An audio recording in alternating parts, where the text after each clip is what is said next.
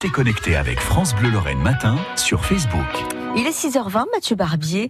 Euh, cette semaine jusqu'au 30 avril, c'est la 13e édition de la semaine européenne de la vaccination. Oui, avec des conférences, des stands d'information, notamment dans les hôpitaux en Meurthe-et-Moselle ou dans les Vosges. Si les vaccins ont été boudés plus tôt ces dernières années, suite à de fausses informations partagées sur Internet et les réseaux sociaux, les Français font à nouveau confiance aux vaccins. Un effet sans doute positif des 11 vaccins obligatoires pour les nourrissons hein, depuis un an et demi maintenant.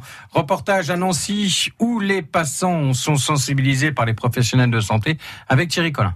La rougeole est-elle une maladie contagieuse? Euh, La rougeole, la rougeole, la rougeole. Je sais que si on est enceinte, ça peut faire des gros dégâts. Oui, ça c'est vrai. La vaccination ne laisse personne indifférent. Mes enfants, je les pas de vacciner systématiquement. La rougeole, je sais qu'on de plus en plus on en parle. Le problème, c'est au niveau des femmes enceintes, ça crée des graves problèmes euh, pour les enfants à naître après. Étudiante en médecine, Camille sensibilise les passants et les 11 vaccins obligatoires et une meilleure information de santé publique sur Internet a permis d'inverser la tendance de défiance envers les vaccins. Le plus flagrant, c'est pour le, vaccin contre le méningocoque C, où une augmentation de plus de 36 points sur la région Grand Est. C'est net. Car Internet et ses fausses informations ont réussi à semer le doute dans les esprits. Il y a à la fois les, réseaux Internet euh, et puis certains de nos collègues, un prix Nobel que je ne citerai pas, mais il n'y en a pas 50 en France, qui s'étaient positionnés contre la vaccination. Et là, certains politiques ont dit, bah, dans le doute, mettons un moratoire, par exemple, sur les vaccins qui comportent de l'aluminium, et puis on verra après.